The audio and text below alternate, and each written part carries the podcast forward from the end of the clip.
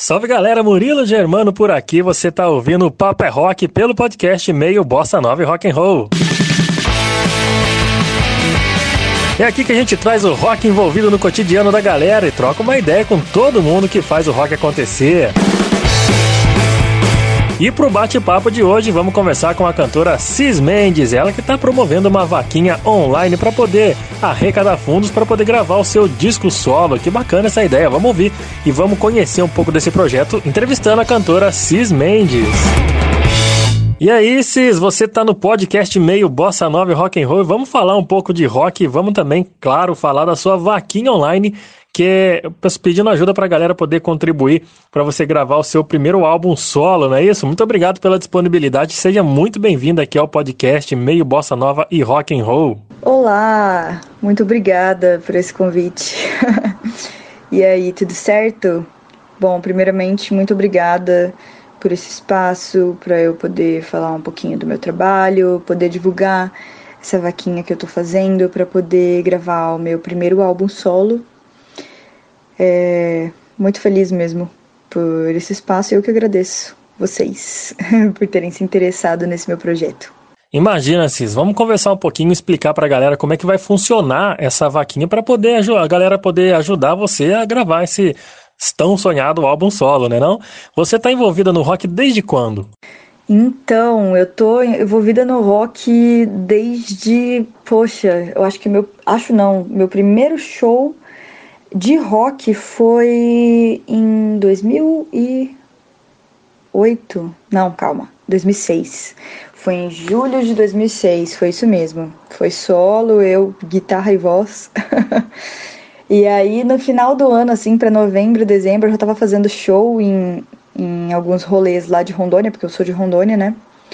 E aí era engraçado, porque eu tinha 15 anos, eu era menor de idade, então eu chegava lá com meu com minha panderola e meu microfonezinho, tinha que ir acompanhada dos pais para poder entrar no rolê. Né? Então ali começou o meu. Eu comecei a trabalhar com rock, né, de fato, porque até então eu era só uma amante do rock que ficava em casa gravando, baixando música lá no, no LimeWire e salvando no CDzinho para poder ouvir no meu Discman, né? E aí eu comecei bem novinha no rock. Então, minha primeira banda eu tive com 15 anos. Bom, então você já tem uma, uma certa experiência de, de carreira, né, Cis, de, de palco, todas essas paradas aí. Conta um pouquinho pra gente, um, é, é, um pouco da sua carreira.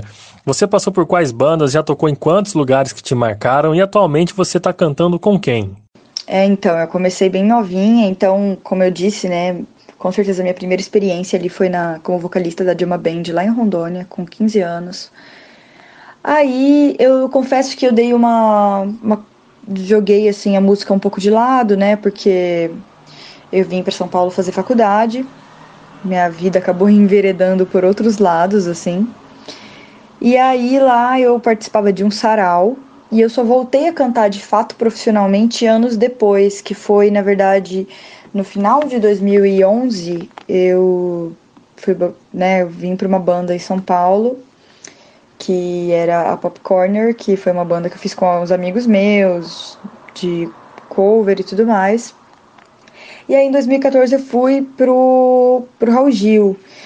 E lá no Raul Gil eu fui vista, né? Então, assim, ali eu comecei aquela parte, assim, do networking em São Paulo, de conhecer pessoas que trabalhavam com música, desde banda baile até é, rock cover e rock autoral foi quando em 2015 eu já estava vivendo assim 100% de música, né? Eu fui para fui virei cantora substituta da Soundtrackers e da banda Wonkas, que era uma banda de baile. Eu fui entrar na banda turnê um ano e meio depois, né, em agosto de 2016. E aí veio toda aquela história de Titãs, né, que foi assim uau, que experiência, né? Eu passei ali um ano acompanhando Titãs, gravando o álbum, DVD, teatro, viajando junto. Foi com certeza gravar o DVD Doze Flores Amarelas foi uma parte da minha vida absurda. Com a turnê, a turnê foi uma escola, né? A banda turnê, porque eu perdi as contas. Eu lembro que, na verdade, quando eu saí da turnê, eu fiz as contas de quantas cidades eu toquei foram bem umas 50, assim, foram muitas cidades, foram muitos shows.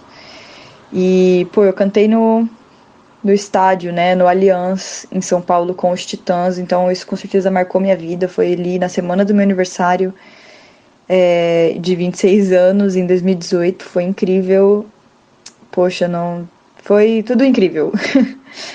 com certeza, tudo isso que eu passei, assim, foi muito engrandecedor para mim. Porra, eu imagino que currículo foda que você tem, viu? Eu lembro de você na banda turnê.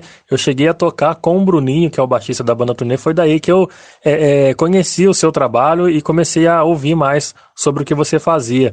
Inclusive esses trabalhos, esses projetos que você fez com os Titãs também, que é sensacional. Parabéns, viu? Ô, Cíntia, falando nisso, como é que você. Conta pra gente como você foi parar na The Soundtrackers.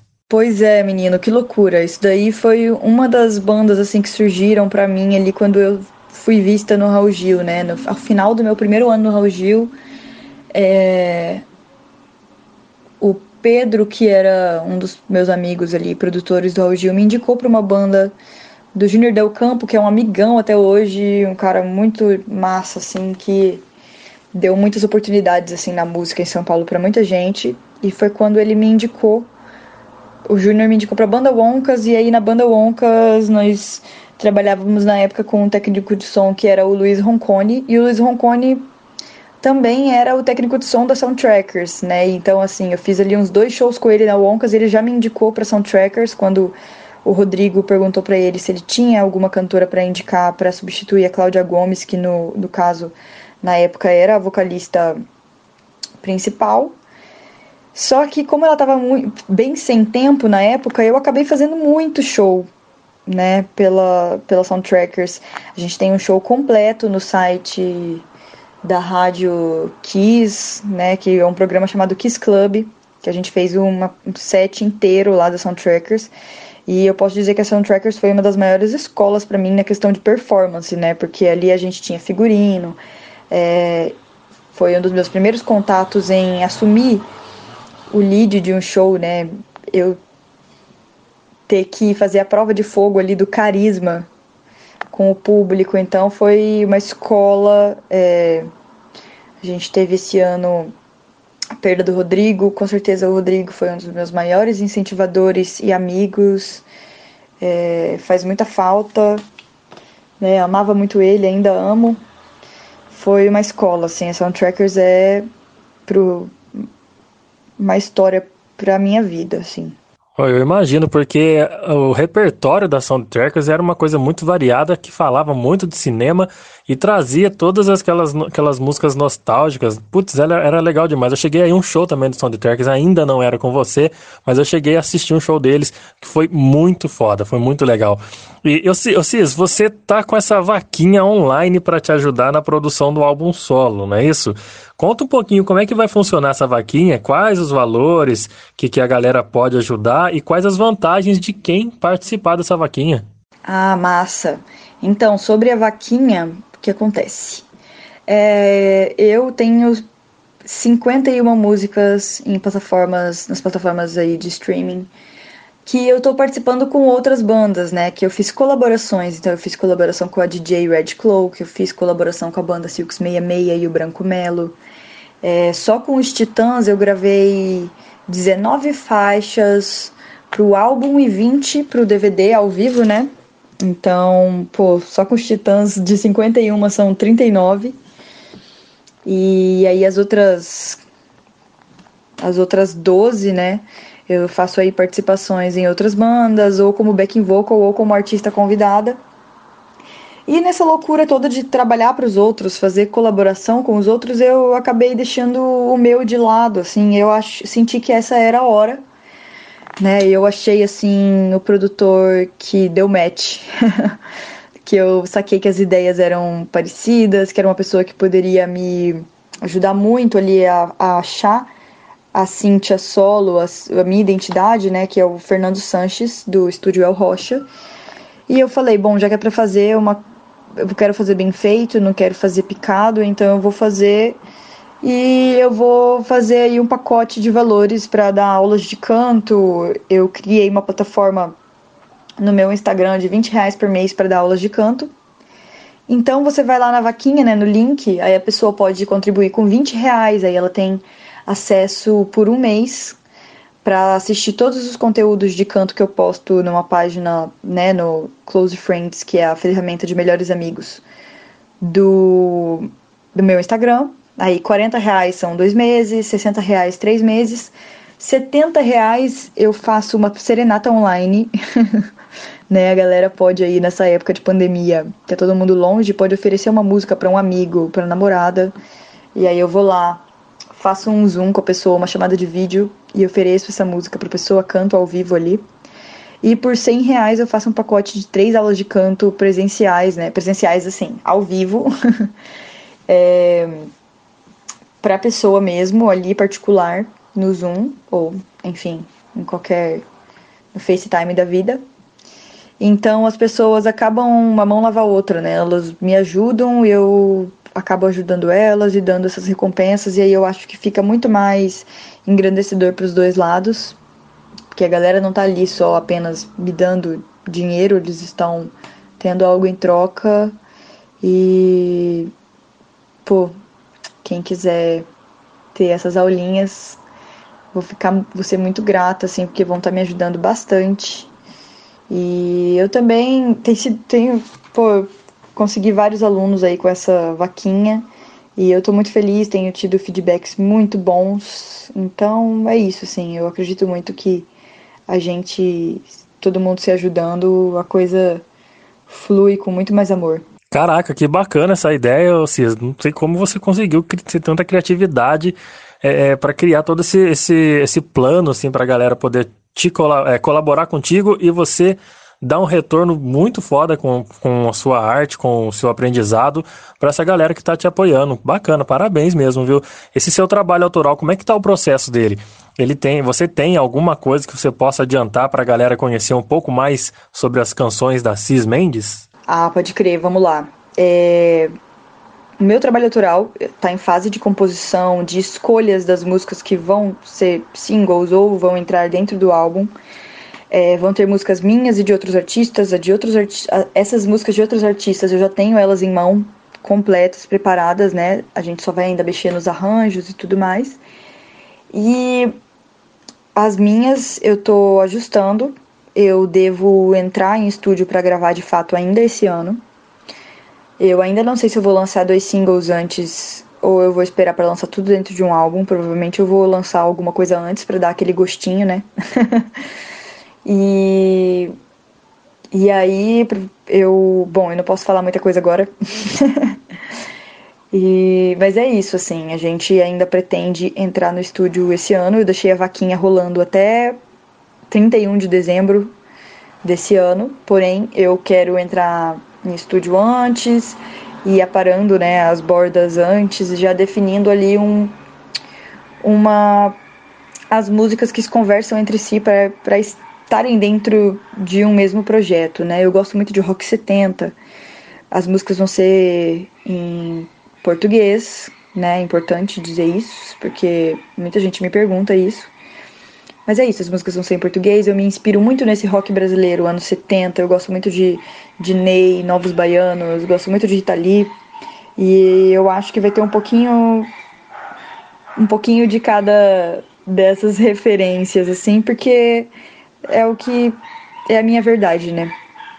É o que eu gosto, é o que tem a minha identidade, só que com um, uma pitadinha de cis.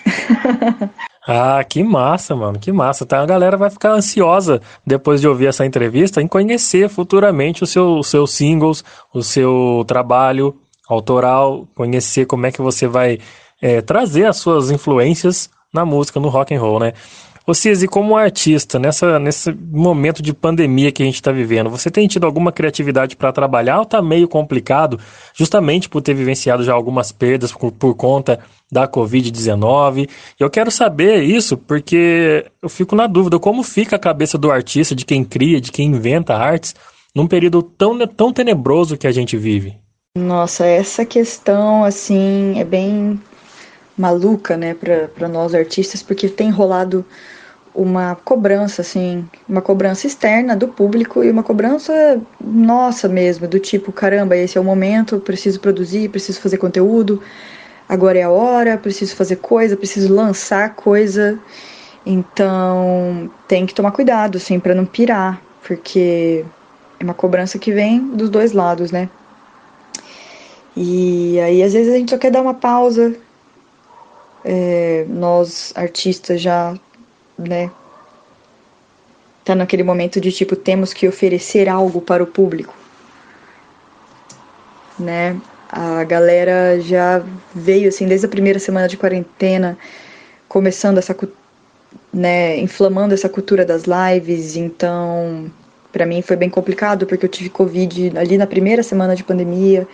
Então afetou um pouco a minha meu canto né? Afetou um pouco minha respiração, meu ar, então foi complicado. Agora já eu tô numa fase bastante produtiva, né? Mas assim, altos e baixos, né? Afinal, já são mais de seis meses aí. Então já deu tempo de acontecer tudo. Já deu tempo de ser o artista super produtivo. Já deu tempo de ser o artista que some, né?